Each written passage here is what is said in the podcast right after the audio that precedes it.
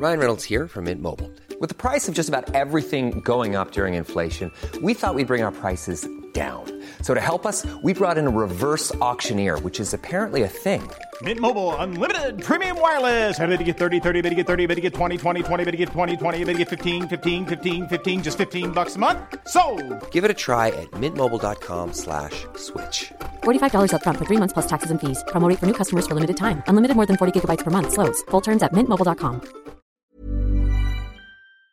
flirtant avec euh, l'antisémitisme. Jean-Luc Mélenchon défile en 2019 dans une marche contre l'islamophobie avec le collectif contre l'islamophobie en France, le CCIF, qui sera d'ailleurs dissous depuis par le Conseil des ministres.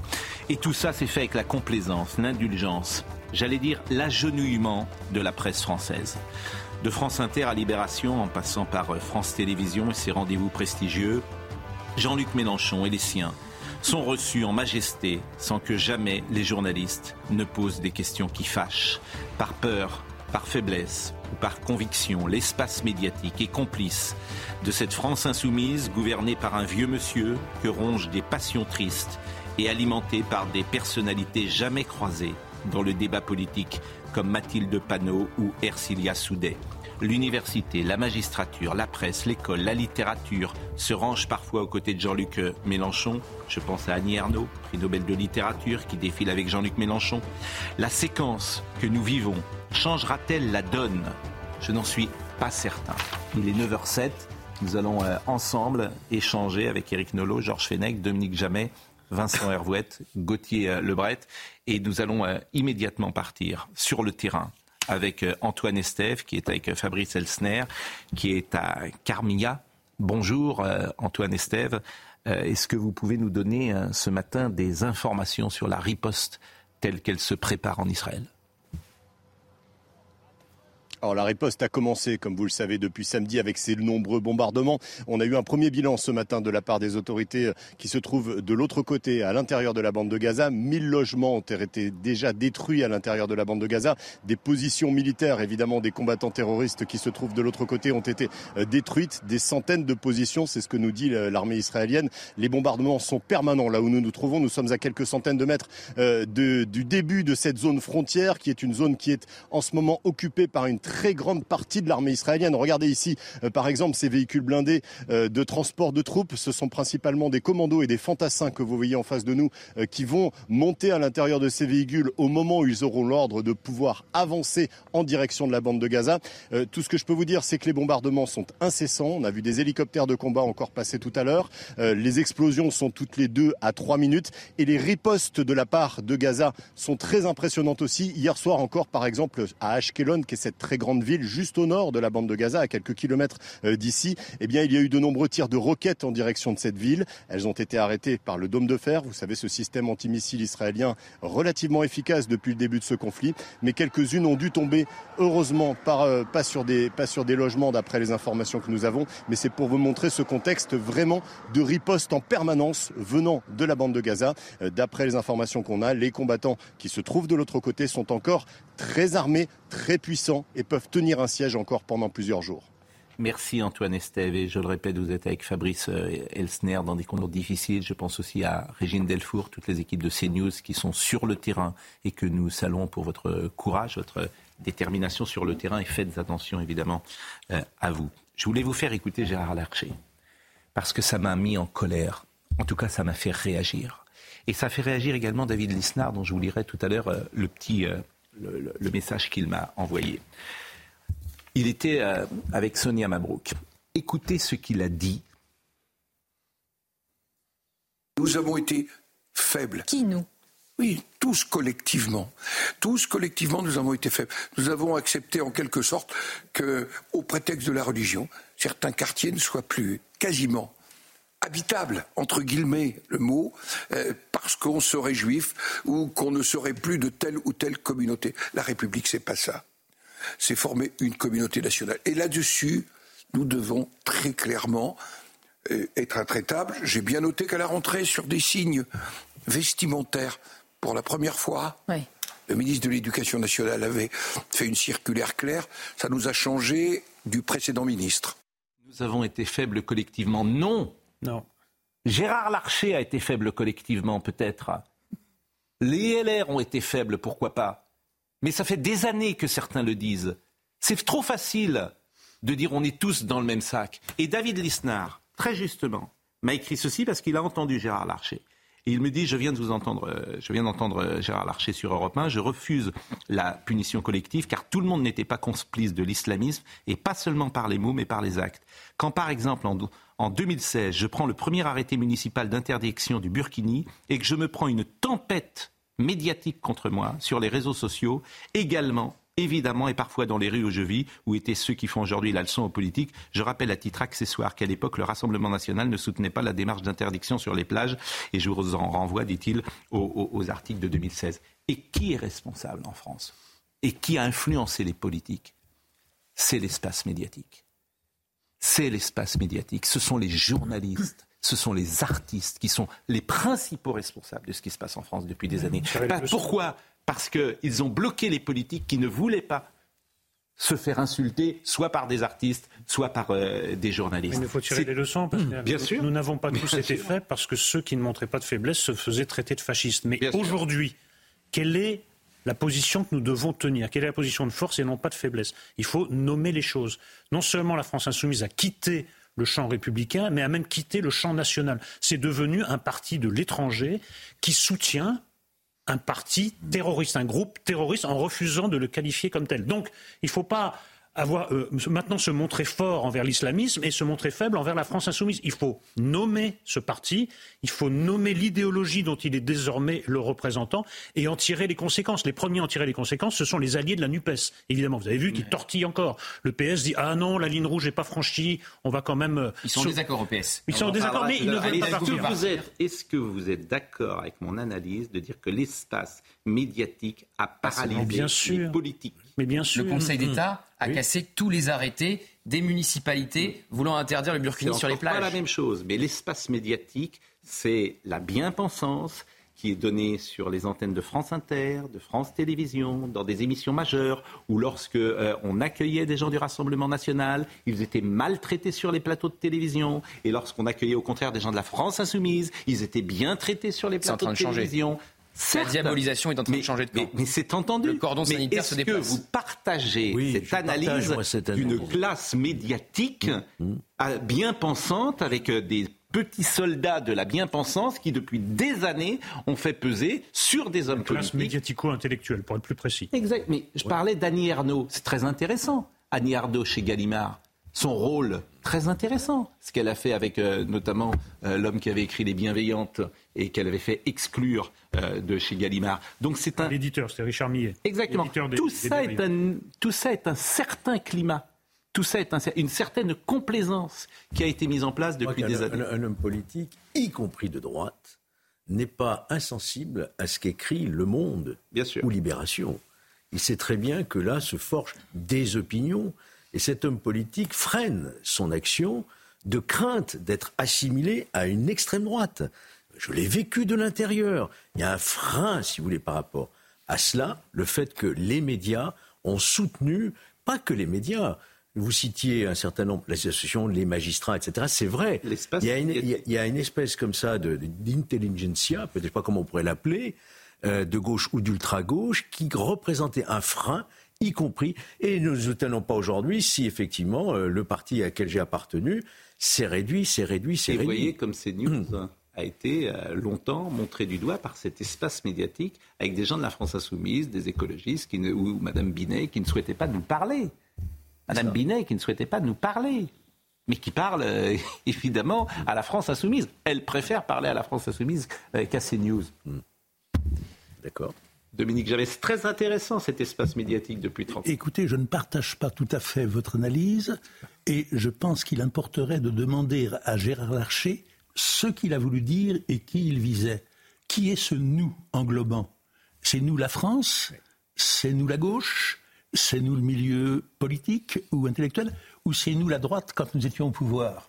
C'est-à-dire que s'il avait précisé les choses, il aurait rappelé que la droite, lorsqu'elle était au pouvoir, n'a pas fait preuve de plus de résolution, de rigidité et de défense de la démocratie que ceux qui sont au pouvoir aujourd'hui.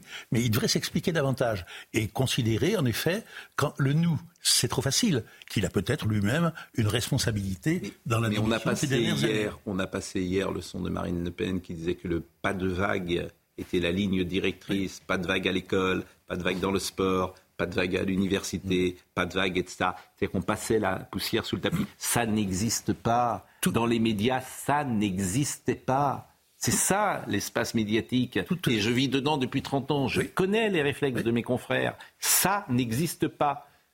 C'est nier ce qui se passait. Mais non, ça n'existe pas. Bon, ben voilà. Et, à l'heure actuelle, dans un certain nombre de pays, dont la France, un certain nombre d'événements ne profitent qu'à un parti, qu'à un mouvement, c'est le Rassemblement national. Enfin, oui et non. Hein. Oui, parce que la France insoumise euh, a fait un pari très délétère. Oui, elle, fait la politique non pas de la gauche, mais de son électorat. Voilà, ça très dur. Mais cet électorat est encore limité, il est encore Oui, mais j'ai vu que Jean-Christophe... J'ai vu, que, j'ai vu que M. Ruffin, déjà, euh, avait pris ses distances, parce que manifestement, il va se passer des choses ces prochaines heures. Il faut qu'il arrête de danser le tango, M. Ruffin. Hein. Deux pas en avant, un pas en arrière. Il faut, se décider. Le PS doit se décider s'ils veulent rester avec un parti antisémite. Mais, on a, mais M. Vallot, on écoutera tout à l'heure M. Vallot, qui a travaillé avec M. François Hollande, qui continue de vouloir travailler avec la NUPS. Ah oui. Ben là, M. Vallot. Une porte doit être ouverte. Et ces gens-là nous donnent des leçons. Et donnent des leçons euh, euh, parfois de démocratie. Ils sont indignes. Le Parti socialiste est indigne. Pas tous. Il y a des voix qui s'élèvent, Caroline Delgade et des présidents. Jérôme Gage. Jérôme oui, Gage. Il y a des voix qui, pas tous, attention. Olivier Faure a vendu sont là, son, son, âme pour un plat de lentilles. Je suis d'accord. Oui, Jérôme Gage a quand même dit si tous les dégoûtés s'en vont, il ne restera que les dégoûtants. Hmm. Oui, mais donc voilà, et vous allez. Bon, alors écoutons Mathilde Panot. Non, non, vous avez parlé. Vous avez parlé. Mathilde Panot maintenant, et euh, je vous propose Mathilde Panot hier qui a refusé euh, de nommer euh, le Hamas. Euh, c'est euh, la branche armée qui euh, aujourd'hui est responsable de crimes de guerre, voilà, et c'est largement documenté. Vous pourrez. Mais j'ai répondu sur terroriste en fait. J'ai répondu sur terroriste. Eh bien, j'ai répondu sur terroriste. Si, si, vous vous contenterez de, de ma réponse sur cette question. Non, je n'ai pas de double langage, monsieur, et je ne vous permets pas de.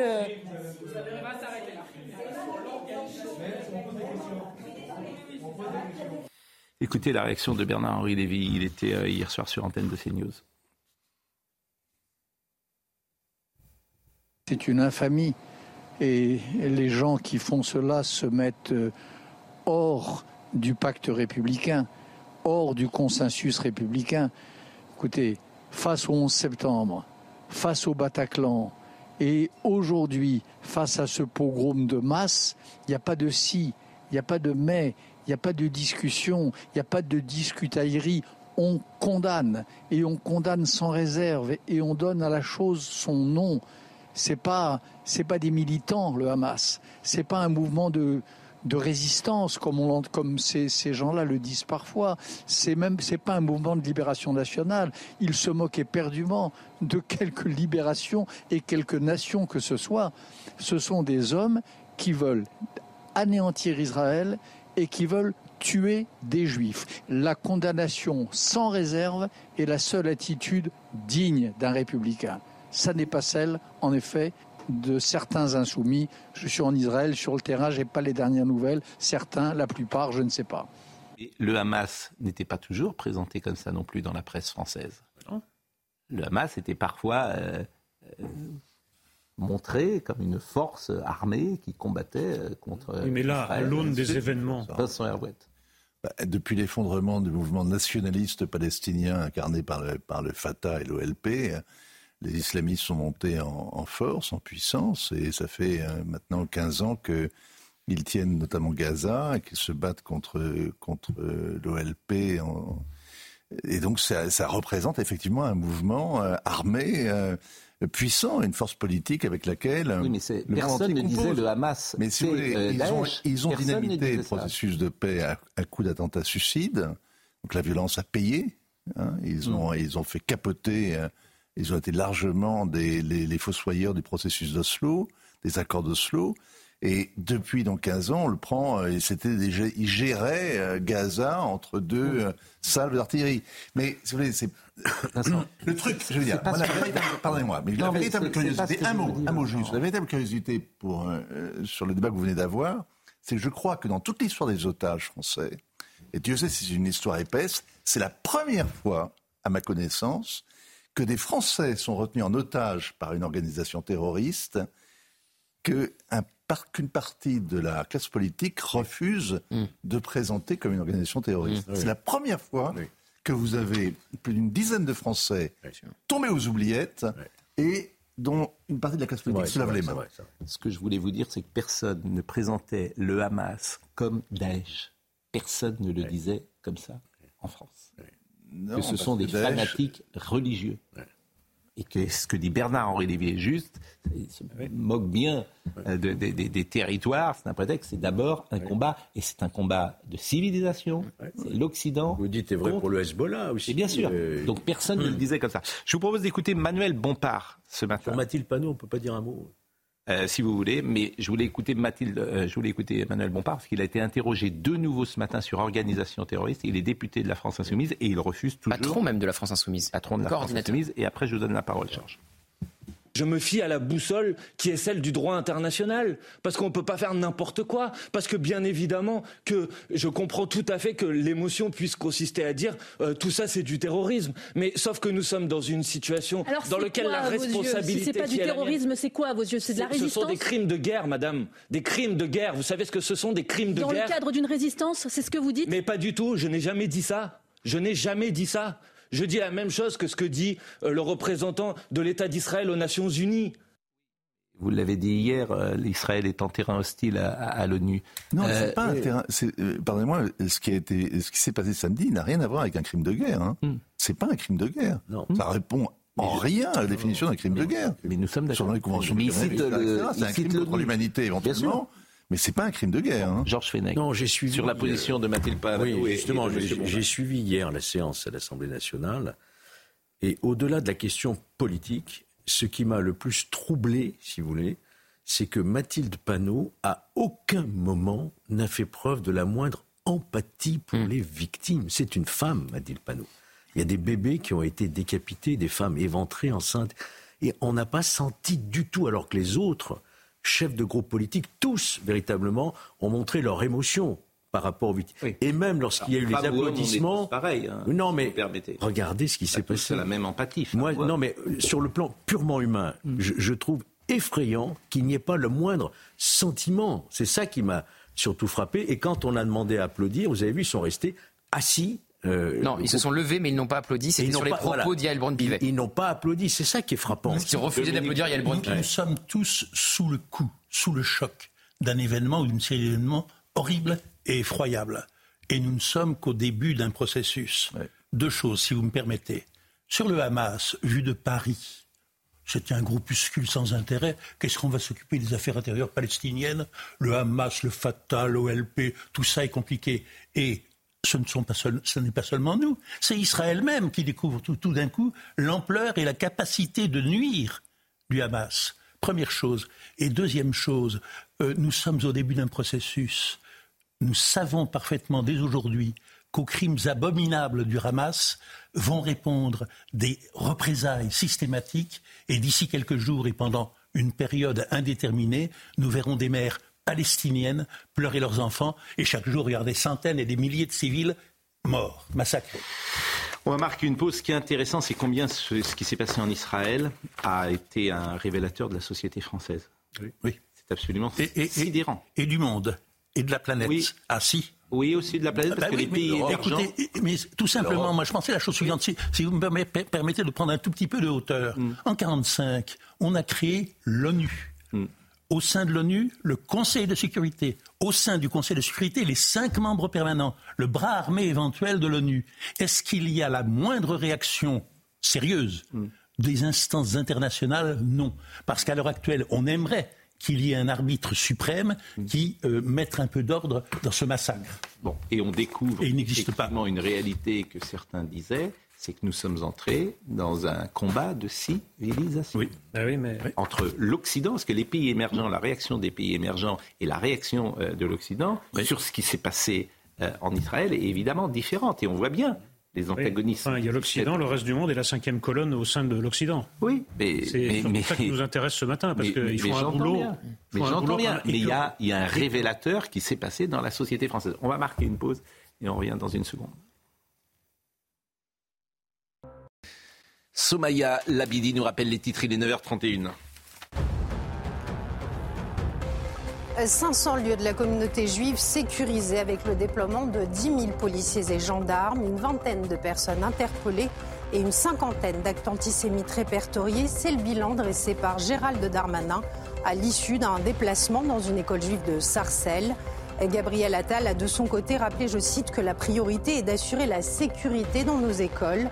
Euh, pas moins de deux ministres dans ce déplacement pour marquer le soutien du gouvernement après les attaques du Hamas sur Israël.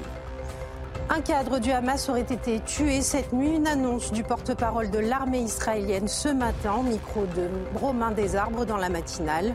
Un cadre qui était en lien avec d'autres pays pour le financement du mouvement. Les frappes sur la bande de Gaza auraient fait 30 morts cette nuit selon le mouvement Hamas. Et puis l'aide militaire américaine commence à arriver en Israël, dont de nouvelles munitions que va pouvoir utiliser Tsahal pour la riposte. Euh, Joe Biden a promis un soutien total à Benjamin Netanyahou et au peuple israélien suite à l'assaut sans précédent des terroristes du Hamas. Intéressant ce qu'a dit euh, François Ruffin, qui, je le rappelle, est un député de la France Insoumise. Pas de pudeur de gazette, ce qui se conçoit bien s'énonce clairement. Samedi, le Hamas a commis des abominations, on doit mettre des mots forts sur des actes horribles, sinon notre parole est discréditée, moquée, enlisée dans les justifications byzantines, pas à la hauteur de la gravité des événements. Le Hamas est une organisation fanatique, terroriste, qui a toujours été l'adversaire des progressistes au Proche-Orient, hostile à tout compromis de paix, qui veut la fin de l'État d'Israël. Cette position de Jean-Luc Mélenchon n'est absolument pas une surprise pour moi. Il n'a pas condamné la l'attaque du Hamas. Ça, c'est euh, Anne Hidalgo, hein, d'ailleurs, euh, qui a dit ça. Il renvoie dos à dos une démocratie et des terroristes. Mais euh, ça va être intéressant, François Ruffin, parce que manifestement, il prend ses distances. Il pense peut-être à la présidentielle, parce que Jean-Luc Mélenchon va quand même être en difficulté dans, dans, la France insoumise. Et là, vous avez une position qui n'est pas celle de Mathilde Panot, qui n'est pas celle de Manuel Bompard, qui n'est pas celle de Jean-Luc Mélenchon. Donc Ruffin, où il sort de la France insoumise C'est ça? C'est ça la question qu'il faut. Où, il est exclu, où il y a un procès de Moscou qui le concerne. Non, mais si vous le pensez vraiment, M. Ruffin, sortez de la France insoumise. Vous ne pouvez pas continuer à cohabiter avec ces gens-là. Ensuite, peut-être qu'il n'y a pas de calcul politicien. Peut-être que M. Ruffin cherche à sauver son âme. Parce que non, le mais reste, ça a perdu son âme. Je hein. pense qu'il le pense d'ailleurs. Oui, moi je suis sûr qu'il le pense. Je veux dire, je, reconnais, je reconnais à Ruffin une authenticité, une sincérité quand je l'entends. C'est-à-dire que je pense. Les actes, Pascal. Oui, mais. C'est très bien cette déclaration. Je, Où est l'acte je lui reconnais dans son engagement pour. Euh, les membres de la je lui reconnais pour les invisibles, pour les invisibles, un engagement. C'est vrai. C'est-à-dire euh, quand il parle de ce dont on ne parle pas à la fin. Les, les ce qu'on appelait jadis les petites gens. Mais son, documentaire était formidable. Exactement. Le du soleil, c'était formidable. Donc je lui reconnais une sincérité, une authenticité. Est-ce qu'on peut les moyens qu'il met en place ou les solutions ah, bah oui, je ne suis pas forcément. Est-ce qu'on peut euh, ressouligner ce qu'a dit Manuel Bompard ce matin, que c'est par émotion, c'est l'émotion qui pousse à qualifier le Hamas de terrorisme. Alors c'est absolument pas l'émotion, c'est l'Union européenne, c'est euh, la France, euh, ce sont euh, des massacres. Pour Manuel Bompard, mm. ce sont des faits. C'est l'émotion qui pousse à qualifier le Hamas. Est-ce qu'on se rend compte de l'ignominie de cette déclaration? Donc Anne Hidalgo, attendez, je termine et je vous donne la parole. Anne Hidalgo, on a vu ce qu'elle a dit, et je voudrais qu'on écoute Boris Vallot, parce que Boris Vallot, c'est très intéressant, on en a parlé déjà hier. C'est quelqu'un qui a travaillé quand même avec François Hollande, qui était, me semble-t-il, respectable et qui aujourd'hui veut euh, continuer de travailler avec une formation islamo-gauchiste ou islamo-fasciste. Voilà ce que dit M. Vallot, insignifiant parmi les insignifiants. Écoutons-le. À quoi sert la NUP Elle sert dans le moment que nous sommes en train de vivre à euh, construire une alternative. Une alternative aux libéraux qui sont au pouvoir, une euh, alternative à l'extrême droite qui menace. Et de ce point de vue-là, nous donnons parfois le spectacle de polémiques, de désaccords qui nous amènent à nous interroger sur le fonctionnement de notre intergroupe. Nous ne mettons pas fin, euh, évidemment, euh, à la NUP. Nous croyons à la nécessité de l'union de la gauche. Nous avons eu de belles euh, réussites, mais indéniablement, elle doit fonctionner différemment. Et nous allons dans les jours, dans les semaines qui viennent, nous poser euh, sur chacun des sujets euh, qui sont ou des travaux qui sont sur le métier la question de notre fonctionnement. Comment peut-on se fourvoyer comme ça? Moi, ça me donne envie de hurler. Il parle de désaccord. Le désaccord, c'est quand on n'est pas en accord sur le montant du SMIC, de la revalorisation du SMIC. Mais là, on parle de crimes atroces. On parle de terrorisme et il, dit que ce sont des désaccords dans les jours et dans les semaines qui viennent. Donc il n'y a même pas d'urgence pour lui. Ça va continuer comme avant. Écoutez, ce type est, à vomir. Il n'y a pas d'autre. On n'est qu'au début d'un processus. On est loin de la fin. Hein. Très très loin. Ça va durer longtemps, longtemps. Et cette guerre entre le Hamas et Israël risque d'être une pierre de touche pour la NUPES, exactement comme la guerre d'Espagne l'avait été pour le Front populaire. C'est-à-dire que la NUPES va se partager, va éclater. Vous êtes exigeant, il peut attendre après-demain, euh, euh, Ruffin par exemple. Il y a des gens qui, à la NUPES, n'accepteront pas le parti pris par la France insoumise et d'autres qui l'accepteront. Il, y a une scission, il y a une scission qui est manifestement en germe. Maurice Vallot, c'est un aveu électoraliste. Bien sûr. On se prépare pour l'élection suivante et, on s'assied sur, les, sur des sujets fondamentaux. Mais parce qu'ils ont vendu, le PS a vendu son âme pour un plat de lentilles. Mais c'est une confirmation, tous les jours. Maurice Vallot. Monsieur, Monsieur Vallot ne serait pas député autrement. Et Monsieur euh, Ford ne serait pas non plus député. Et il nous dit qu'ils iront à la bataille. Voilà. Mais ainsi. Vincent Herouette. Et après, on va écouter Meilleur Habib. Non, c'est juste un mot, c'est que euh, le, la NUPES n'est pas le, seul problème, le seul allié euh, du Hamas. Vous savez, le Hamas, il existe en France. Il y a des frères musulmans en France. Ils, ont, ils sont représentés dans des équipes municipales, ils ont des associations qui sont puissants dans les territoires. Ils ont des protecteurs, des États protecteurs comme la Turquie ou le Qatar. Le Qatar finance le Hamas depuis et son extension dans le monde depuis si longtemps. Et le Qatar a de bons amis à Paris et pas simplement dans les banlieues. Donc, si vous lancez dans une croisade contre le Hamas, il faut réaliser que c'est pas simplement euh, quelques égorgeurs euh, qui ont commis un, crime contre l'humanité en massacrant euh, des femmes et des enfants et des civils désarmés euh, dans un coin lointain du, ou plutôt proche d'ailleurs de nous euh, en Orient. Je voudrais qu'on réécoute hier Meir Habib et son intervention très puissante, très forte à l'Assemblée nationale. 50 ans jour pour jour. Après le, la guerre déclenchée le jour de Kippour,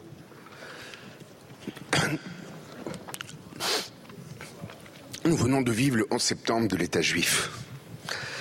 Cette fois, c'était Shabbat, et le jour sacré de Simchat Torah.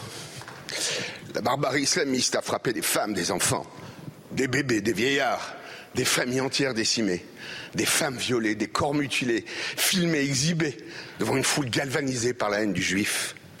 Le Hamas, c'est Daesh. Des juifs victimes de pogroms, 120 années après Kishinev. Jamais depuis la tragédie de la Shoah, autant de juifs n'avaient été massacrés le même jour. Mais cette fois, c'est en Eretz Israël. Quatre Français ont été tués, dont Avidan, ce magnifique jeune homme né à Bordeaux. Une quinzaine de disparus. Et les 200 000 Français d'Israël que j'ai l'honneur de représenter sont menacés ou sous les bombes. Je pense à eux. Ne vous y trompez pas, cette guerre est une guerre contre notre civilisation, entre la civilisation et la barbarie. Non, pas une guerre de territoire, les colonies, mais Israël a évacué Gaza jusqu'au dernier centimètre carré. Le Hamas veut un État à la place d'Israël, mais pas à côté d'Israël. Israël est le premier rempart contre l'islamisme qui a défiguré la France avec 271 morts. Ces barbares s'attaquent à notre modèle de société, nos valeurs, notre art de vivre, mais surtout notre conception du monde et de la dignité humaine. Si Israël perd cette guerre, c'est le monde libre qui vacille, c'est eux ou nous. N'oubliez jamais Sartre. Pas un Français ne sera en sécurité tant qu'un Juif en France ou dans le monde pourra craindre pour sa vie. Madame la Première ministre, la guerre sera longue. Est-ce que vous pouvez m'assurer que la France rendra directement le Hamas de la sécurité de nos otages? Que la France fera confiance à Tzal, l'armée la plus morale du monde pour détruire totalement et écraser le Hamas qui, a servi son peuple, que vous allez dissoudre la NPA et autres qui font l'apologie du terrorisme. Et, enfin éviter les manifestations comme à Sydney où on a crié, gazé les juifs hier. Enfin, depuis que l'Assemblée nationale a voté les pleins pouvoirs au maréchal Pétain, je ne pensais pas que l'antisémitisme se déchaînerait ouvertement à la gauche de ces bancs. L'histoire jugera cette cinquième colonne nichée au cœur de la République. Je vous remercie. Je vous remercie, monsieur le député.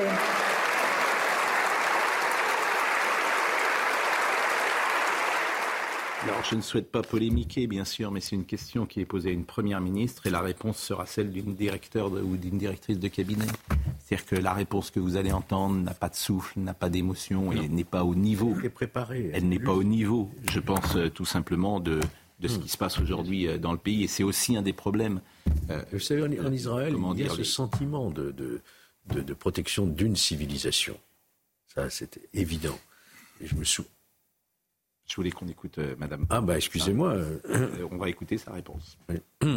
Monsieur le député Meyer Habib, en tant que député des Français établis en Israël, j'ai conscience de la gravité de la situation à laquelle vous faites face. Je l'ai dit, la première chose qui nous vient à l'esprit, c'est l'horreur. L'horreur du terrorisme, l'horreur des témoignages, l'horreur face à des hommes, des femmes, des enfants massacrés. Face à ces drames, nous sommes aux côtés d'Israël et du peuple israélien. Israël a droit à la sécurité, droit de se défendre. Rien ne peut excuser le terrorisme. Aucun acte ou propos antisémite n'est acceptable. Nous ne les tolérerons ni dans les cortèges, ni sur les réseaux sociaux. Moi, j'ai été surpris de cette réponse. Mais de, la forme, en tout cas. Oui, moi aussi. C'est fait sciemment. Déjà tout préparé par ses conseillers. Il n'y a pas de souffle. Il n'y a pas d'adresse directe à Meir Habib qui, lui, fait part de toute son émotion. Ce que je voulais simplement vous dire, c'est ce sentiment qui existe chez les Israéliens qui protège une civilisation. Pourquoi je vous dis ça? Parce que j'ai eu l'occasion, j'ai eu un entretien avec Netanyahou à l'époque, euh, juste après les attentats du, du, Bataclan, et je me souviens, il m'avait amené vers sa fenêtre en me disant, voyez la ligne, là, ils sont juste là derrière. Et c'est moi qui vous protège. Voilà ce qu'il m'avait dit. C'est-à-dire ce sentiment de protéger des civilisations. Sauf qu'aujourd'hui, on est très ébranlé parce qu'il y a une forme de, mythe de l'invincibilité, de l'infaillibilité d'Israël qui est malheureusement écornée aujourd'hui. Alors, on est sur Elisabeth Borne. Oui. Hmm. C'est fait sciemment. Moi, j'ai échangé avec pas mal de monde hmm. euh, de l'Assemblée nationale hier. Il y a, quelqu'un qui me confiait. Euh, on aurait dit une présentatrice du 20h. Elle était factuelle et elle lisait euh, ses fiches. Il y a une crainte, on en parlait déjà hier. Elisabeth Borne, elle aurait pu aller à la marche euh, pour Israël et décaler de quelques euh, heures euh, la venue du Premier ministre coréen qu'elle recevait à Matignon. Il y a la crainte de quoi? Il y a la crainte d'une contagion. Les émeutes, c'était il n'y a pas si longtemps, en juillet dernier. Strictement rien n'a été réglé. Donc il y a une peur, effectivement, que le conflit s'importe en France. On voit déjà les chiffres qui sont éloquents sur les actes antisémites. Donc il y a une crainte que la cause que palestinienne. n'est pas sur cette ligne-là. Il est sur une ligne plus ferme. Oui, et, il se déplace. C'est pas la première fois qu'on verra une première ministre et un ministre de l'Intérieur qui euh, qui ne sont pas d'accord. Et il était ce matin dans une école euh, de Sarcelles.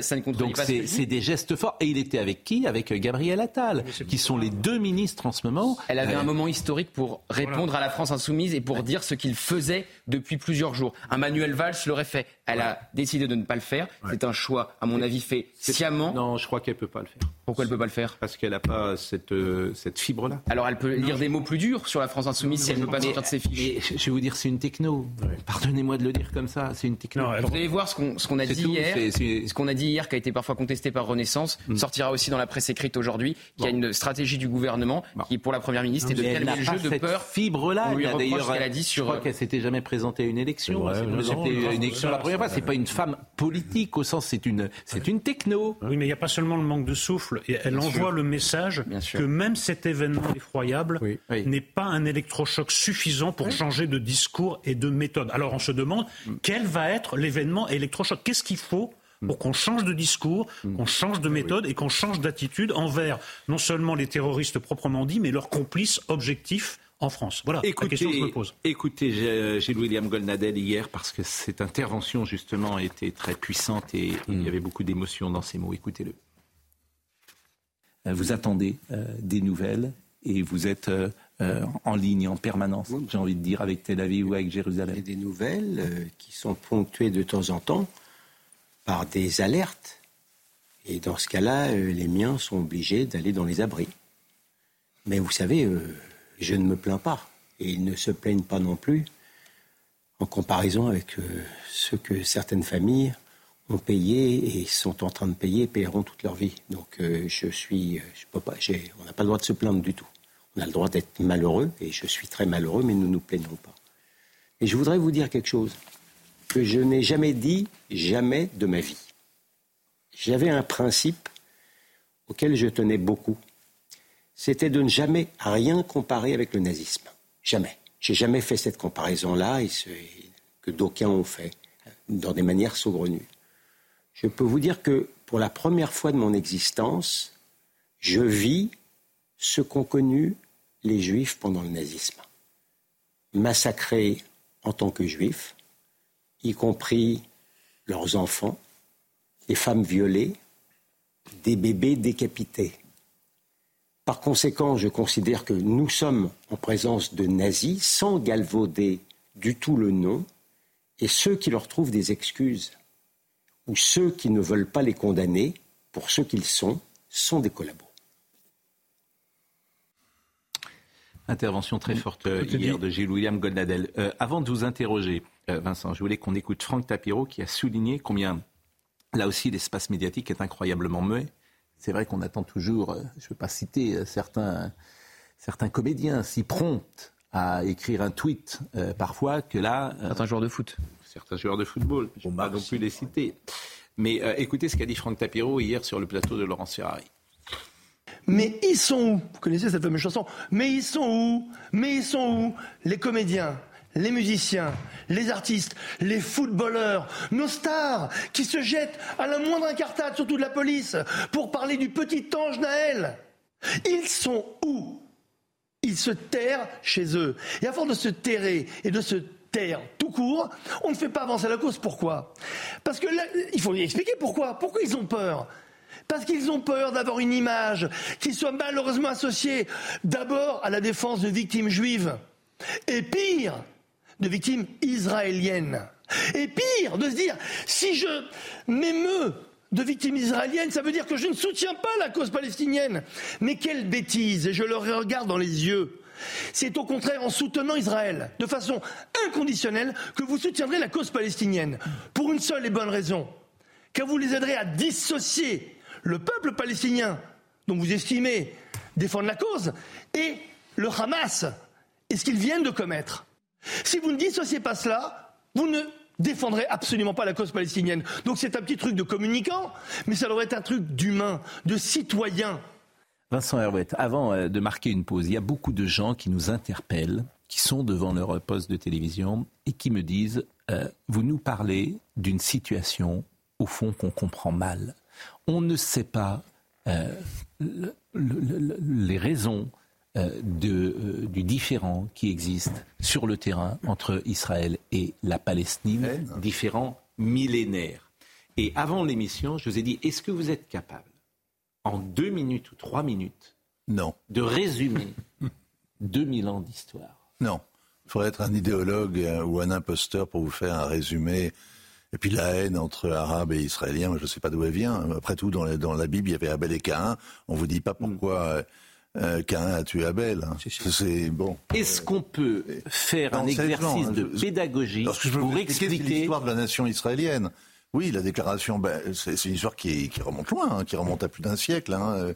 Euh, et puis a la création d'Israël. Donc il y a l'idée d'un foyer national juif qui peu à peu s'installe euh, dans la Palestine qui, est à l'époque encore une colonie turque. 47, il y a la, la, Première Guerre mondiale, ça devient un mandat britannique. Les Britanniques, il y avait un homme qui s'appelait Arthur Kessler, qui a très bien résumé l'histoire, qui a dit tout le problème, c'est qu'il y a une nation qui a donné à une deuxième nation, la, première nation c'est la Grande-Bretagne, le Royaume-Uni, la deuxième nation c'est la nation arabe, un territoire, la nation israélienne à naître, le territoire d'une troisième qui était la nation arabe. Une nation qui a donné à une deuxième nation le territoire d'une troisième. Vous avez, à la fin de la colonisation britannique, en 1948, la création d'Israël sur une partie de l'ancienne Palestine turque, donc, et euh, la, plus de la moitié va, va, à cet État juif en construction.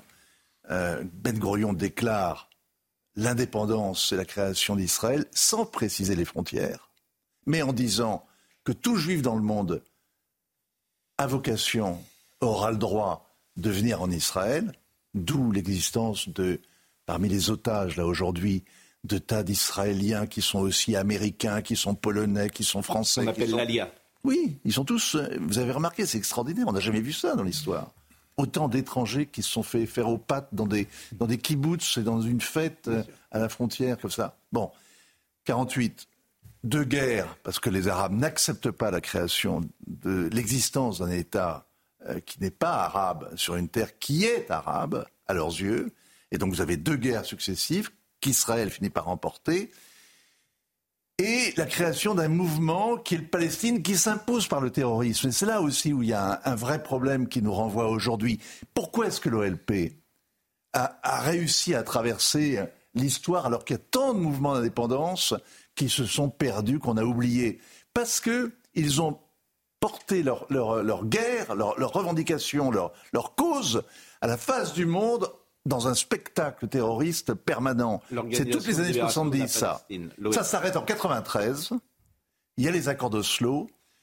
Théoriquement, les Palestiniens, qui sont des nationalistes, renoncent au terrorisme, acceptent l'existence d'Israël, et on va vers deux États. Et ça s'arrête tout de suite, parce que c'est Rabin qui porte cet espoir-là. Il est assassiné par un juif, par un extrémiste juif, et du côté palestinien, le Hamas va systématiquement ruiner tout espoir de, de- faire quand même avancer la cause avec des attentats suicides qui vont ruiner toute confiance entre les deux camps. Gaza tombe entre leurs mains en 2005 quand Israël évacue, parce que c'est ça aussi que les gens qui à gauche nous parlent de la revendication palestinienne semblent oublier. Gaza est géré par les Palestiniens, n'est pas un, territoire à décoloniser. Hein c'est pas un- c'est pas une lutte d'indépendance puisque Gaza est autonome déjà. Bon. Et donc vous avez où est-ce qu'on en est là? On, est- on en est aujourd'hui avec c'est assez précis ce surgissement, le surgissement à- d'un. On pensait que le Hamas gérait avec l'argent des avec l'argent des pétromonarchies et avec un contrôle euh, tatillon d'Israël. On pensait que le Hamas gouvernait ce territoire, gérait ce territoire. Pas du tout. Ils sont, ils ont, ils ils renversé la table Non, et on est dans le dans le crime. Je dois marquer une pause. Euh, c'est- un exercice difficile que je vous ai demandé. Je pense qu'il est euh, synthétique et il me paraît complet. Si vous avez 10 secondes. Oui. Oui, parce que Vincent nous dit euh, c'est la Grande-Bretagne qui a donné une terre arabe aux Juifs. Les Juifs, les Hébreux, ont toujours estimé que c'était leur terre au départ. C'est pour ça que je me permets de nuancer. Oui, c'est pas l'attribution, la spoliation pour un autre peuple. C'est un peuple, les Hébreux, qui a, qui a revendiqué cette terre comme la leur. Oui, mais la création du mouvement sioniste, la création du mouvement sioniste, c'est en 1897, c'est au Royaume-Uni et en France aussi d'ailleurs. Et c'est une histoire qui n'est pas si ancienne que ça. D'accord. Mais 75 Vous étiez né, non? Non. Bon, moi non. je vous propose une pause. 75 mais- ans après, on se retrouve devant Ouais. la même situation. Exactement. Il y a une partie du monde arabe et une organisation terroriste, le Hamas, qui n'accepte pas l'existence d'Israël. Et tout ce qu'on fait, Sadat ou Rabin, c'est comme si ça n'avait pas existé. C'est horrible. Ils ont été assassinés vous avez parfaitement raison de le dire. L'arabe assassiné par un arabe qui ne Sadat. voulait pas le rapprochement avec les juifs, Et le juif assassiné par un juif qui ne supportait pas le rapprochement avec les arabes. Et les ce sont eux les deux vaincus de, cette, de ce qui se passe en ce moment. Sadat euh, assassiné en 77. Comment? Sadat, Sadat, assassiné en 81. 77. Dans une tribune. 80 Sadat. Et euh, Rabin euh, assassiné en euh, oui. 93. Les accords de Camp David, c'est 70. Quand David, je ne sais plus quand c'est, mais Oslo 93. Euh, on va marquer une pause. Euh, on est très interpellé par ça. Beaucoup de gens nous disent ça. Disent on comprend pas. Et c'est vrai que cet exercice de pédagogie, j'ai- envie de dire qu'il faudrait le faire quasiment quotidiennement, parce que par définition, il y a des gens qui nous écoutent qui étaient pas là. Non, mais c'est là où le paradoxe, c'est demain. qu'on n'arrête pas de dire il ne faut pas importer le conflit israélo-palestinien chez nous. Oui. Mais en France, c'était le principale communauté juive en Europe, elle est en France. Et euh, c'est en France où il y a le plus d'immigrés d'origine arabe aussi. hein. On marque une pause et on va parler, figurez-vous, alors c'est de Jésus, avec Jean-Christian Petit-Fils. Jésus. Ah, j'ai Euh, bien connu. il a adapté. Vous avez bien connu, dites-vous Jésus Non, petit-fils. Ah, pardon. Pas Jésus. Euh, bon. Allez-vous croire. Jésus. Euh, Il a adapté son, son, son, son- son- son best-seller, mais il l'a adapté en, j'ai envie de dire, c'est pas une bande dessinée, mais en, mais, mais en image iconographique. Donc on va parler avec lui euh, de cela. À tout de suite. Vincent, au cours de votre exposé, vous avez fait une petite erreur. Jean-Christophe Petit-Fils est avec nous. Il publie Jésus aux éditions Fayard. Jean-Christophe Petit-Fils que chacun connaît. Jean-Christian. J'ai dit Jean-Christophe Oui. Jean-Christian, pardonnez-moi. Jean-Christian Petit-Fils est avec nous aujourd'hui. Merci vraiment d'être avec nous. On vous reçoit régulièrement parce que euh, vous êtes un historien parmi les plus réputés aujourd'hui, notamment euh, sur euh, les rois de France, Louis XIV, Louis XV, Louis XVI.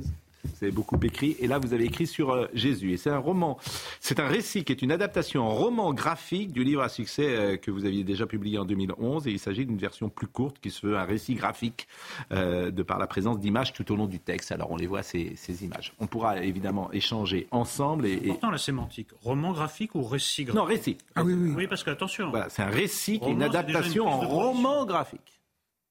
C'est un récit graphique utilisant l'intelligence artificielle, c'est important de le dire. Donc ça a été, c'est, ça m'a été commandé par euh, les éditions Fayard, donc Isabelle Saporta et puis Vincent Rabalec qui dirige euh, le, département des, des- des récits graphiques et des romans graphiques. Et on a donc tenté cette, euh, cette expérience en résumant ce- cet ouvrage de 650 pages qui était paru en, en octobre 2011 à 200 et quelques pages, plus euh, de- des illustrations. euh, Et on en parlera tout à l'heure, notamment par exemple sur l'authenticité du déroulement euh, légal du procès du Christ. C'est des interrogations qu'on a. Quelles sont les sources? Toujours euh, parfois des questions qu'on peut se poser. Somaya Labidi, on est évidemment très en retard. Il est 10h04, le rappel des titres.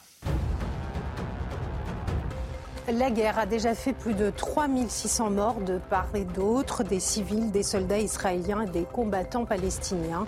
En Israël, plus de 1200 personnes ont été tuées selon le porte-parole de l'armée israélienne et 1500 terroristes du Hamas ont été euh, neutralisés. Côté palestinien, plus de 900 personnes sont mortes d'après les autorités locales.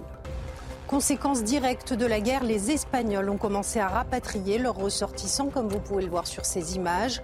C'est aussi le cas du gouvernement argentin avec l'envoi d'un premier avion militaire à Tel Aviv. Euh, Le Brésil a prévu de mobiliser au moins six avions. Quant à la France, un vol spécial sera mis en place dès demain. Et puis deux manifestations pro-palestiniennes qui devaient se tenir demain à Paris ont été interdites. Le préfet de police, Laurent Nunez, a pris un arrêté en ce sens. Cette interdiction a été prise, je cite, compte tenu des risques de troubles à l'ordre public. Des rassemblements prévus aujourd'hui à Nantes et à Bordeaux ont également été interdits.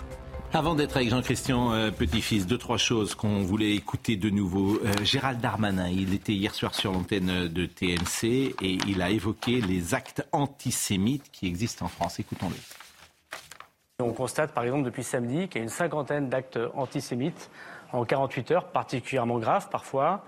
Des gens qui vont devant des synagogues nombreux, qui euh, crient des menaces. Euh, Heureusement que des policiers sont là pour les interpeller. Il y a eu 16 interpellations depuis deux jours.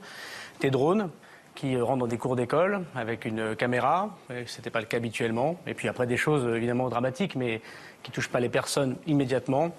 Des slogans, des tags, des lettres de menaces. Actes antisémites revus à la hausse ce matin. Sur les interpellations, euh, plus de 20 interpellations, euh, effectivement, puisque ce matin, euh, Gérald Darmanin était avec Gabriel Attal euh, à Sarcelles pour visiter euh, une école juive. Gérald Darmanin qui s'est exprimé également sur la stratégie électorale de la France insoumise. Il peut y avoir des responsables politiques, et notamment à l'extrême gauche, qui ont envie de, de l'importer, ou en tout cas de l'utiliser à des fins internes. Je pense qu'il y a une stratégie électorale très cynique, pas du tout fondée sur des convictions de M. Mélenchon, je ne dis pas de tout le monde à LFI, mais en tout cas de M. Mélenchon, qui est d'utiliser les quartiers ou ce qu'il croit être les quartiers, des gens qui seraient plutôt pro-palestiniens, des gens qui n'aimeraient pas les policiers, pour euh, évidemment avoir un socle électoral très important. Donc il continue on l'a vu depuis 48 heures devant des images ignobles, des bébés qui euh, euh, seraient morts, une jeunesse qui serait fauchée, enfin des actes de torture, des otages euh, voilà, pris, pris euh, devant les yeux du monde, et continue quand même malheureusement à faire le jeu électoral pour faire 20-25% élection La présidentielle. France insoumise est antisémite? En tout cas, elle n'a pas démontré l'inverse. Euh, certains députés souhaitent euh, la dissolution de la France insoumise? La dissolution, en tout cas, du NPA. On sait Mhm. qu'une enquête. Mais même, j'ai entendu euh, la France insoumise hier. Oui, oui. Alors, il voulait aussi des sanctions à l'Assemblée nationale. Le problème, c'est que ces propos ont été tenus en dehors de l'hémicycle, donc c'est très compliqué de les sanctionner. Il aurait fallu créer une scène de tumulte qui n'a pas eu lieu quand Mathilde Panot euh, prenait la parole. Alors, certains députés euh, LR Renaissance ont fait le choix de quitter l'hémicycle. Mais euh, c'est très compliqué de dissoudre un, parti politique. Hmm. si on regarde vraiment ce qu'ont fait le NPA et la France Insoumise, le NPA qui est poursuivi pour apologie du terrorisme, là, à mon avis, il y a possibilité de dissolution. Pour la France Insoumise, ça paraît impossible. On va écouter justement M. Darmanin ce qu'il a dit sur le NPA. Ce qui est certain, euh, les arbres du droit sont là, les juges jugeront. C'est que moi j'ai fait euh, plusieurs signalements à la justice. Vous avez vu d'ailleurs qu'il y a une enquête euh, qui vient d'être ouverte, qui a été confiée à la police judiciaire sur le NPA, suite aux déclarations de soutien du Hamas, de soutien à l'intifada, de glorification d'un certain nombre de gestes. Ce qui est possible, c'est de lever par contre les immunités parlementaires. C'est une demande d'Eric Ciotti concernant notamment Louis Boyard, qui semble-t-il, oui, a renvoyé, euh, c'est d'ailleurs pas semble-t-il, a renvoyé dos à dos euh, l'armée israélienne, Israël et une organisation euh, terroriste qui est le Hamas. Je voulais également qu'on voit cette séquence à Marseille d'une manifestation palestinienne et je m'interroge comment résistance palestine, je m'interroge, et vous allez peut-être me donner la réponse, Georges Fenech, comment une manifestation comme cela est-elle euh, possible en France? Écoutez cette séquence, c'est euh, Macron euh, assassin, hein, je crois que c'est ça qui est... Même Israël assassin. On a entendu aussi Israël assassin. Israël, voilà, Israël assassin, pardon, et, Macron complice. Voilà, je crois que c'est ça le slogan. Écoutez cette manifestation, résistance Palestine, c'est à Marseille et c'est en France.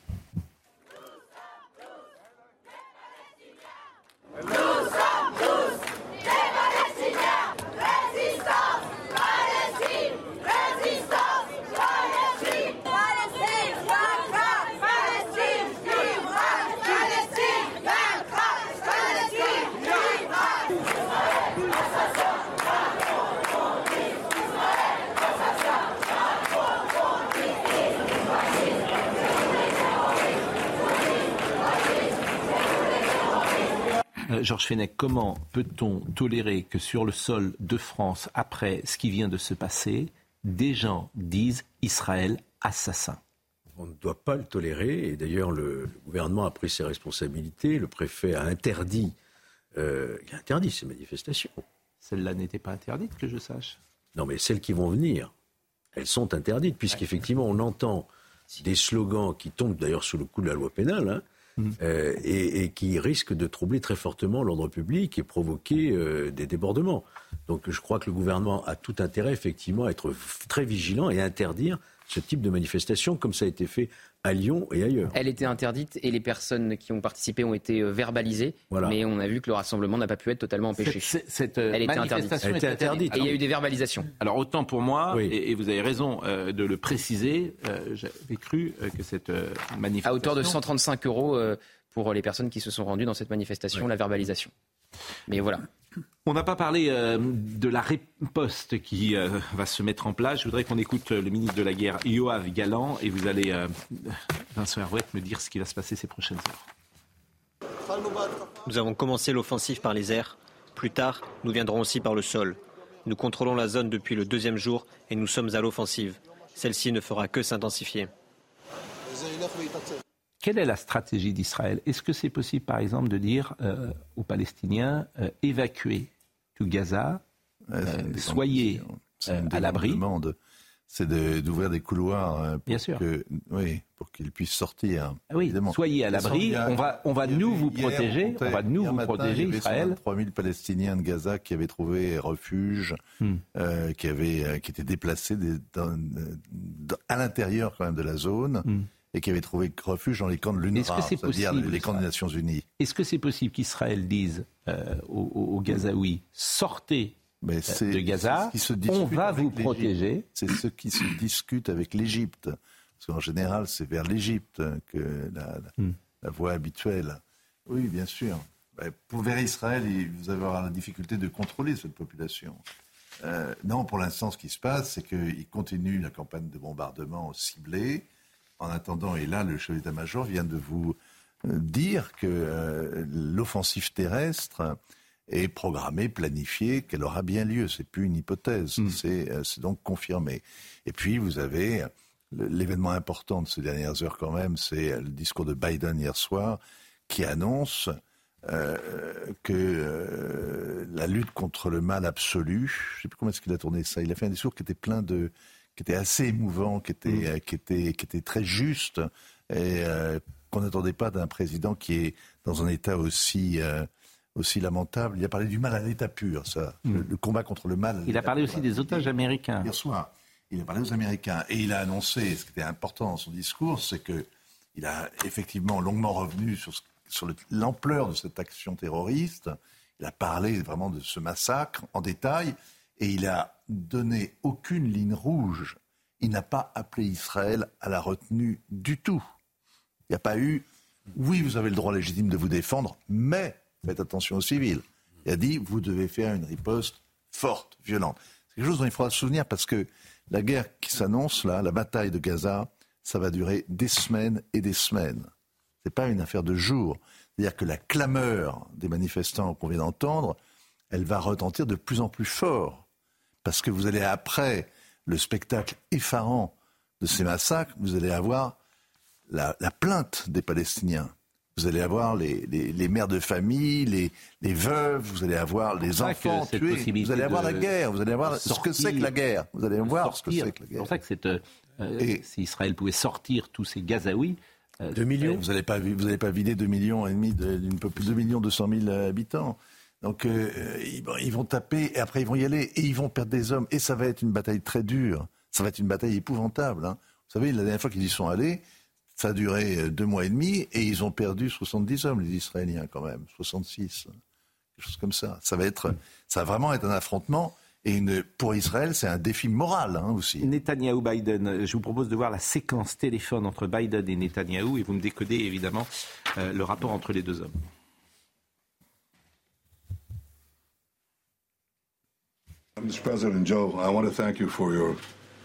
Monsieur le Président, Joe, je tiens à vous remercier pour votre soutien continu et sans équivoque, ainsi que pour le travail de toute votre administration pour nous soutenir. Le peuple israélien a été profondément touché par l'émotion que l'amiral Kirby a manifestée dans son interview d'hier. C'était très émouvant et cela représentait la profondeur de l'engagement que vous avez, que votre administration a et que le peuple américain dans son ensemble a pour Israël. Joe, je voudrais vous donner une image claire de la situation difficile à laquelle nous sommes confrontés.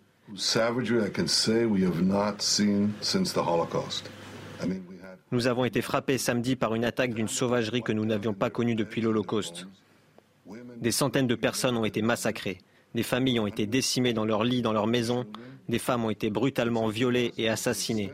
Plus de 100 personnes ont été enlevées, y compris des enfants. Et depuis notre dernier entretien, l'étendue de ce mal n'a fait qu'empirer.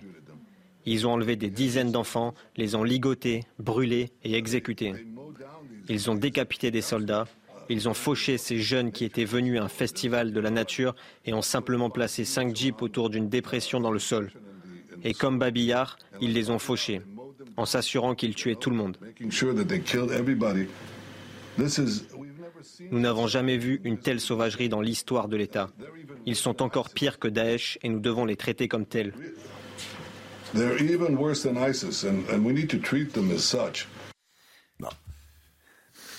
Benjamin Netanyahu n'est pas un ami de, Joe Biden et des démocrates. Les démocrates lui reprochent amèrement la poursuite de la colonisation en Cisjordanie. Mais il y a eu une éclaircie il n'y a pas longtemps avec euh, la, possibilité d'un accord avec l'Arabie saoudite parrainé par les États-Unis. Hein. Donc euh, tout d'un coup, euh, l'Amérique est redevenue le protecteur de, de la communauté juive et on combat, ils sont d'accord sur les valeurs. Mais il y a autre chose qu'il faut voir, c'est que vous avez un certain nombre d'Américains qui sont pris en otage, qui ont été tués. Donc Biden ne peut pas rester, euh, ne peut pas regarder ça de loin. Et puis il est en même temps dans une campagne électorale qui vient de commencer. Et donc la question d'Israël, c'est toujours central dans la vie politique américaine. Tout ça fait qu'il il s'est posé, Biden s'est présenté hier soir comme vraiment hmm. le défenseur d'Israël. Il donnera à Israël tout ce dont il a besoin. C'est ce qu'il a dit hmm. d'ailleurs. Bon, euh, nous allons terminer cette longue page que nous avons consacrée à Israël euh, avec euh, les sujets sur les kibbutz, qui sont des sujets absolument horribles. Et je le dis avec les images que vous allez voir peuvent choquer, bien sûr. Ce qui s'est passé à Biri et à Kfar Aza, je ne sais pas si c'est la juste prononciation. Je propose de voir le sujet de Maëva Lamy. Une interminable traînée de sang. et des corps étendus les uns à côté des autres.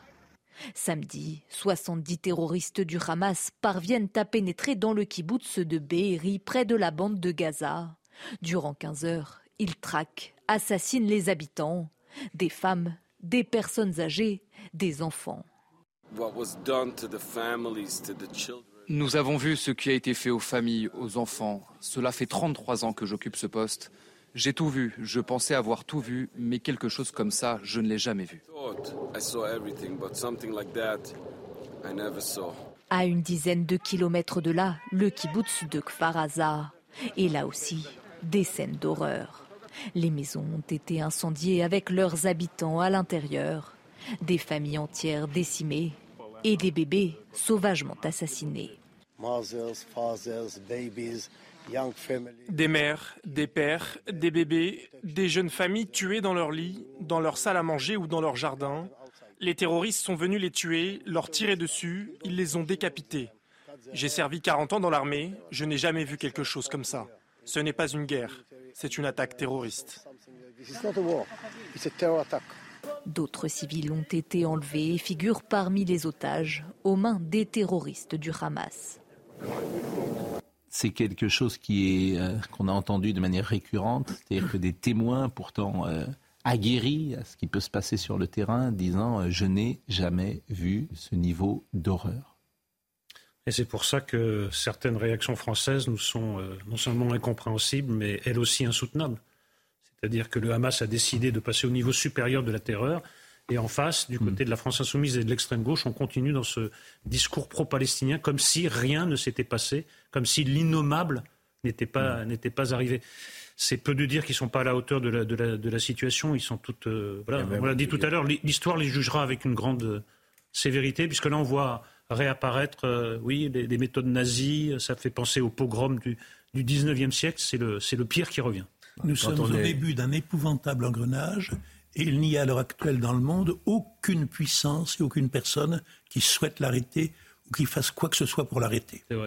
Et quand on sait qu'on a huit Français, c'est ça, qui ont été euh, tués et 20, mm. qui sont disparus et probablement une partie pris en otage, et qu'un élu de la nation française s'exprime comme ça, on est à la limite de l'indignité nationale. Il faut se poser la question mm. de la dissolution de certains partis et mm. des processus d'indignité nationale. Jean-Christian Petit-Fils, comment l'historien que vous êtes travaille-t-il sur Jésus? Comment il travaille? Eh bien, euh, il va chercher d'abord, évidemment, les, documents authentiques, car il va de soi que Jésus est un personnage historique. Il a existé. Ça, je crois que à peu près tout le monde l'admet. Il y a un petit groupe qui s'appelle les mythistes, euh, dont le meilleur représentant aujourd'hui est Michel Onfray, qui nie absolument l'existence de Jésus, mais même des historiens israéliens, euh, même des chercheurs euh, athées, n'ayant pas de, de, de conviction religieuse ou chrétienne en tout cas, tous admettent l'existence d'un rabbi juif, d'un maître extraordinaire, ayant un enseignement très particulier. On pourra en reparler parce que, évidemment, ce n'est pas du tout quelqu'un qui se situe véritablement dans la filiation complète de la tradition pharisienne. Il est assez proche des pharisiens, bien sûr, mais euh, qu'il combat par ailleurs. Je pense, je pense toujours aux téléspectateurs qui entendent le mot pharisien oui. et qui, je pense, ne savent pas forcément ce que sont les pharisiens. Alors, nous qui sommes euh, voilà, donc il y a des différents... dans les écoles catholiques, c'est souvent un mot que, qui est employé. C'est un groupe juif qui mm. veut transformer le peuple en Israël en un peuple saint, mm. qui va de ce fait vouloir multiplier les prescriptions mm. à partir desquelles, évidemment, si on respecte ces prescriptions, on devient des saints. Bon.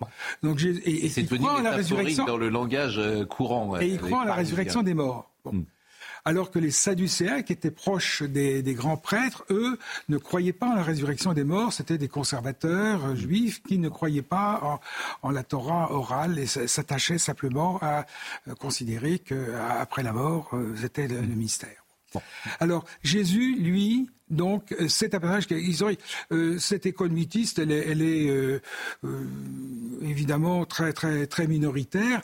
Il y avait un certain Paul-Louis Couchou qui a, été longtemps son représentant, et qui disait au philosophe Jean Guiton, je crois à tout ce que dit le credo de Nicée-Constantinople, sauf trois mots. Sub Pontio Pilato, sous Pilate. Et évidemment, en enlevant cette, euh, hmm. cette, incise qui est capitale, qui a été mise précisément par les conciles pour bien montrer l'historicité de Jésus, eh bien, on détruit toute la religion chrétienne. Voilà. Donc, l'historien va multiplier les, les recherches de textes qui ne sont pas très très nombreux, bien sûr. Il va ici étudier les évangiles qui sont des textes saints, mais en, essayant de les hiérarchiser du point de vue historique. Pour moi, par exemple, l'évangile de Jean, c'est le plus historique, c'est en même temps le plus mystique, et, le plus historique. Il nous montre la, vie de Jésus, la, vie publique de Jésus qui va s'étendre sur trois années, alors que les synoptiques, les trois, ce qu'on les synoptiques, c'est-à-dire Matthieu, Marc et Luc, eux, rassemblent la vie de Jésus de façon didactique, mais non historique, en une année, sur une année. C'est-à-dire, il y a le baptême de Jean-Baptiste, le baptême de Jésus par Jean-Baptiste, la prédication en Galilée, et puis la montée vers Jérusalem. Or, Jean détruit complètement cette, euh, euh, cette chronologie pour nous montrer la vraie chronologie qui va durer qui va s'étaler sur trois ans, de l'an 30 à l'an 33. ces évangiles, c'est la seule source, j'ai envie de dire, d'informations que nous ayons. Vous avez un texte de Flavius Joseph qui est très important, qui est paru dans les Antiquités juives de l'an 93-94, où il est question d'un Jésus qui, euh, dont les disciples disent qu'il est ressuscité. Vous avez une, lettre de Pline le Jeune de l'année 112-113 qui dit les chrétiens, ce, ce sont ceux qui chantent des hymnes à Jésus comme à un Dieu. Donc tout cela montre quand même l'historicité et l'authenticité de, Jésus. Alors votre ouvrage, et c'est là qu'il est particulier, puisque euh, c'est un livre à succès que vous aviez écrit en 2011, et là c'est une version un peu plus courte, qui est un récit graphique euh, par la présence d'images, et vous le disiez tout à l'heure, qui ont été visiblement en fait avec... Euh, l'intelligence artificielle. L'aide de l'intelligence artificielle. Oui, c'est la première biographie de Jésus avec l'aide de l'intelligence artificielle. Bon, alors, l'intelligence artificielle, elle est contrôlée. Je trouve que cette image, elle est sublime. Cette image est vraiment sublime. C'est un très beau Jésus euh, que vous représentez, qui est euh, d'une grande beauté, disons-le, et, d'une grande finesse dans le dessin. Et on peut peut-être égrener euh, quelques images qu'on va voir là. C'est très beau. Alors, c'est pas moi qui ai fait tout ça, c'est donc Vincent Rabalec avec son équipe qui Bien a sûr, mais quand vous parlez, c'est très intéressant parce qu'on a souvent parlé d'intelligence artificielle. C'est-à-dire que là, il n'y a plus de dessinateurs. Mais si, il y, a, il, y a, un dessinateur, il y a l'intelligence artificielle qui va utiliser, par exemple, certains tableaux mm. euh, du 16e jusqu'au 19e. On a mm. euh, beaucoup d'auteurs de, du, du, 19e euh, qui sont utilisés et, du 17e. Mais vous comprenez le sens de ma question. Est-ce que vous aviez zappé ces, ces, dessinateurs ah non, non, non, mais moi j'ai revu aussi. Le progrès faisait qu'aujourd'hui, on n'avait même plus besoin aujourd'hui de, de, de, gens qui dessinent et l'intelligence artificielle non, non, non, d'une certaine manière le J'ai relu très attentivement et je regardais très attentivement toutes les, hmm. euh, tout, tout, ce travail et, et j'ai corrigé si, si nécessaire, j'ai donné des indications. Il s'agit d'évoquer quelque chose, hein. il ne s'agit pas de retrouver la vérité historique, bien. entendu. Hein. Alors, parmi les questions évidemment qu'on se pose toujours sur Jésus, euh, l'authenticité euh, du procès oui. du Christ. Ça, c'est un sujet absolument passionnant. Quels sont les éléments Alors, il faut bien comprendre... Combien de temps a duré ce procès? Ça, ça, a duré euh, deux, jours, quoi. Un peu même pas. Bah, oh, Jésus est arrêté le, le, soir euh, du jeudi saint, qu'on appelle le jeudi saint. Hmm. il est conduit dans la maison de Hanan, le grand prêtre honoraire, euh, qui se trouve à Jérusalem, probablement dans le quartier juif des maisons qu'on a retrouvé. L'archéologie nous aide beaucoup, si je l'ai pas dit, mais du point de vue historique, c'est capital. Hmm. il est interrogé sur sa doctrine et ses disciples, nous dit Jean. Jean qui est très lié au milieu sacerdotaux et qui connaît tout. Euh, et ensuite, il va être donc ça c'est ce qu'on va en fait les synoptiques vont appeler ça euh, la tenue euh, d'une assemblée euh, du Sanhédrin. En réalité il n'y a pas eu de réunion du Sanhédrin la nuit la, veille de, de, la de la Pâque hein. donc c'est simplement une réunion informelle qui s'est qui, le juge? qui le juge? Alors donc il a été arrêté par ordre des grands prêtres. Il faut voir qu'il y a une coalition qui s'est nouée entre justement les Sadducéens et les pharisiens qui détestent, qui se détestaient avant, les sadducéens parce que Jésus a chassé les marchands du temple trois ans auparavant, ils touchaient au pouvoir économique des grands prêtres, ils étaient donc furieux de ce point de vue-là, et puis les pharisiens parce que Jésus veut se faire Dieu, il se fait Dieu, et, les paroles de, de Jésus sont stupéfiantes. Euh, Jésus dit, Moïse vous a dit de faire ceci, moi je vous dis de faire cela. Qui, moi Il y a plus grand ici que le temple, dit-il.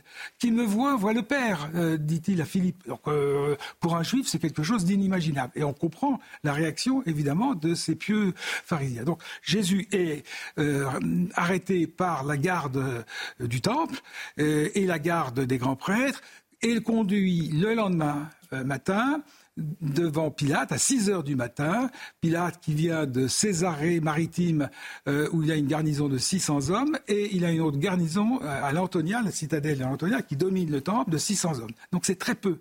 Et Pilate a besoin de s'appuyer sur les grands prêtres. Et le nœud du, du, du procès, c'est justement ce système collaborationniste. Les grands prêtres sont détestés par la, la population, mais ils ont besoin des Romains et de l'ordre romain. Et les Romains ont besoin des 7000 prêtres et des 6000 lévites pour tenir le pays.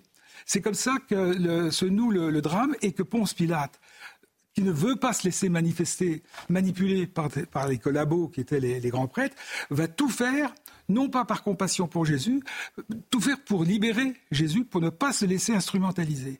Jusqu'au moment où on va lui dire, tu n'es pas l'ami de César. Et à ce moment-là, Pilate va se souvenir de ce qui s'était passé l'année précédente, en l'an 32, quand il avait fait entrer des boucliers d'or avec des inscriptions à la gloire de Tibère. Il y avait une sorte de quasi-insurrection des, Juifs à ce moment-là. Les quatre fils d'Hérode le Grand, dont Hérode Antipas, étaient, s'étaient venus, c'était plat, et une lettre de réprimande était venue euh, frapper euh, euh, Pilate de Tibère. Et donc, à ce moment-là, Pilate va lâcher et dit il leur livra, c'est-à-dire en fait il va faire, il va être exécuté à la romaine. Et c'est alors qui est absolument abominable, qui est la crucifixion, qui est euh, des pires châtiments euh, et des pires souffrances qu'on puisse euh, imaginer. sur les prophéties également que Jésus réalise, des événements à venir. Euh, s'il est une donnée fondamentale, écrivez-vous, qui transparaît dans les quatre évangiles, c'est bien la préscience qu'a eu Jésus des événements futurs. Ainsi, outre les annonces de la passion, il a prédit la destruction totale de la ville sainte. Un jour, comme ses disciples du haut du mont des Oliviers lui font remarquer la splendeur du temple d'Hérode, Jésus leur réplique, en vérité, je vous le dis, il ne sera pas laissé ici pierre sur pierre qui ne soit détruite et d'annoncer les violences, les massacres, la famine qui vont s'abattre sur le pays des Juifs, ce qui se réalisera en l'an 70. Vous revenez également sur euh, Noël. A priori, il n'est pas né le 25 décembre Non. Jésus Non. On ne sait pas quel jour il est né sans doute Non, et probablement en moins 7 plutôt qu'en En moins 7 Probablement. Donc on serait aujourd'hui non pas en 2023 mais en 2030. Voilà. Donc on a... Ça change rien, mais... Ah, un peu quand même. Un petit peu. si vous voulez, parce que... Comment? Dans trois ans, un anniversaire dans trois ans un anniversaire. Oui. Oui. 2000 ans après. Bien sûr, bien sûr, bien sûr, bien sûr. Et, euh, et puis alors vous revenez. Alors également il y a une éclipse solaire peut-être quand Jésus est crucifié. On... De, la, de la lune plutôt. Oui. De la lune? Oui. Et, oui. Donc, euh, euh, oui, oui, absolument. C'est vrai. Ça, va. Ah oui, oui, bah, ça, le, calcul astronomique le montre. De même pour la naissance de Jésus, l'histoire de l'étoile, c'est très probablement une conjonction de la planète pourquoi, Jupiter on a dit, pourquoi on s'est trompé de 7 ans À partir de de quel ah, moment Ça remonte au, VIe siècle. Il y a Denis le Petit, un moine qui, a, qui s'est trompé. Comment il s'appelait? Denis le Petit. Denis le Petit. Le moine Denis le Petit qui, qui nous a donné le, notre calendrier actuel. Bon, écoutez, c'est vrai que c'est à la fois c'est euh, passionnant. Hein. Je montre euh, Jean-Christian euh, Petit-Fils. D'abord, c'est vraiment très très bien édité. Euh, vous avez parlé de Vincent Ravalec, qui est l'homme qui a fait manifestement l'intelligence artificielle, et puis notre amie Isabelle Saporta chez, chez Fayard. Donc c'est à lire, et puis on va entrer. J'ai vu que à Rennes, ils ont mis déjà les illuminations de Noël aujourd'hui. Donc il y a 40 degrés, pas 40 degrés, mais il y a 25 degrés, on est en plein été. On est quel jour aujourd'hui Le 11 octobre. Et figurez-vous qu'il commence les éliminations de Noël, parce qu'à partir il faut un mois pour les monter. Rennes. Bon. Donc, ah, mais je pense qu'on va entrer dans la période de Noël. Les premiers téléfilms de Noël ne vont pas tarder, je pense. Donc, il y a des gens, vous savez, qui font leurs cadeaux. Il y a des gens qui font leurs cadeaux même deux ans avant parfois. Ils profitent comme ça, ils font un lot. Donc si vous voulez acheter un Jésus pour Noël, ça s'impose. Et euh, c'est très didactique, c'est très intéressant à lire et, ça c'est un vrai plaisir euh, parce qu'il est particulièrement bien édité. Il est 10h31. Somaya Labidi nous rappelle les titres du jour. Officiellement, pas de nouvelles infiltrations sur le territoire israélien selon un porte-parole de l'armée. Toutefois, des terroristes sont toujours présents. Une information confirmée par nos reporters sur le terrain. Ils font l'objet d'une traque par Tsahal afin de les neutraliser. Le pape demande la libération immédiate des otages. Le souverain pontife se dit, je cite, très préoccupé par le siège de la bande de Gaza tout en réaffirmant le droit d'Israël de se défendre. Le Saint-Père regrette, je cite, de nombreuses victimes innocentes de part et d'autre. Et puis une vingtaine de personnes interpellées et une cinquantaine d'actes antisémites répertoriés en France depuis samedi. Gérald Darmanin demande l'expulsion de tous les auteurs sans titre de séjour. C'est le bilan dressé par le ministre de l'Intérieur à l'issue d'un déplacement dans une école juive de Sarcelles où il était accompagné de Gabriel Attal. Merci euh, Somaya. L'actualité est particulièrement lourde ces derniers jours. Je vous remercie Vincent. D'abord votre exercice de pédagogie qui n'est pas facile. C'est vrai que euh, vous êtes un spécialiste. On dit beaucoup de bêtises quand même. Mais non, parce que je trouve que vous avez été très didactique. Je, euh, voyais les six dates clés, par exemple, du conflit israélo-palestinien. Et peut-être chaque jour, on devrait le rappeler. La déclaration du Balfour, c'est le secrétaire, on est en 1917, le secrétaire d'État aux Affaires étrangères britannique, Lord Balfour, promet la création d'un foyer national pour les Juifs. On est en 1917. C'est la première date clé. En 1920, le traité de Sèvres, à l'issue de la Seconde Guerre mondiale, la Palestine est donnée aux Britanniques. La population juive en Palestine passe de 10 à 30% Troisième date clé, 1947, le premier plan de partage de l'ONU. L'ONU partage le territoire en un État juif qui occupe 55 du territoire et un État arabe sur 45% ainsi qu'une zone sous contrôle international à Jérusalem. Alors que les Palestiniens sont deux fois plus nombreux que les Juifs. 1948, proclamation de l'État d'Israël. Le 14 mai 1948, la guerre est déclarée euh, avec les pays arabes. Tout de suite. Ils attaquent immédiatement. 1967, la guerre des six jours. Israël prend le contrôle de la bande de Gaza, de la Cisjordanie, du Sinaï et du plateau du Golan. L'ONU ne reconnaît pas les annexions. Non, c'est. Euh, Israël est une. Euh, dès cette époque-là, tout de suite, a toujours été une sorte de villa dans la jungle, entourée par un monde hostile. 1973, la guerre du Kippour, l'Égypte et la Syrie se coordonnent le 6 octobre 1973, et c'est pour ça que c'était 50 ans plus tard, ce qui s'est passé euh, ce week-end, pile 50 ans. Pour récupérer le Sinaï et le Golan, Israël réagit et récupère les territoires occupés. Les accords de Camp David, je disais 77 et 78, avec la médiation des États-Unis, Israël et Égypte, prévoient un cadre pour la paix. Le Sinaï est évacué par l'armée israélienne. Ça, c'est un moment extrêmement important. Moi, je me souviens, j'avais 14 ans, c'était un événement considérable. Mm. Et on imaginait que la paix entre euh, Sadat à Camp David, on se souvient, c'est Jimmy Carter mm. en 1978 mm. euh, et euh, c'est Benaran Begin. Et on se souvient de ces deux hommes, c'est une image historique qui avait frappé les jeunes gens que nous étions. Et on pensait que c'était terminé. C'est une icône derrière laquelle on n'a jamais cessé de courir. Arafat et Rabin sur la pelouse de la Maison Blanche, en quelque sorte, c'est le, remake de cette première image. Et c'est une illusion en réalité. 87 la première intifada, 93 les accords d'Oslo, 2000 la deuxième intifada, et puis euh, on arrive à la situation d'aujourd'hui. Donc c'est intéressant. Quoi, c'est intéressant. Je pense que nous devons faire ce travail de pédagogie parce que les gens effectivement ne sont pas euh, aussi euh, au courant forcément que vous l'êtes. Je vous remercie vraiment grandement. Merci à Monsieur Petit-Fils euh, d'être passé par notre studio. Mathieu Sébil Prola. Vous travaillez sur quoi en ce moment d'ailleurs? Ah, c'est un secret. Ah non Non, je sors un, livre tout, prochainement qui est un livre euh, euh, collectif sur Versailles. Alors ça, je reviens à, mes histoires. C'est chez Perrin, Versailles. Très bonne éditeur. Et vous avez tout dit sur les... secret et mystère. Non, non, c'est la face cachée de Versailles. ah.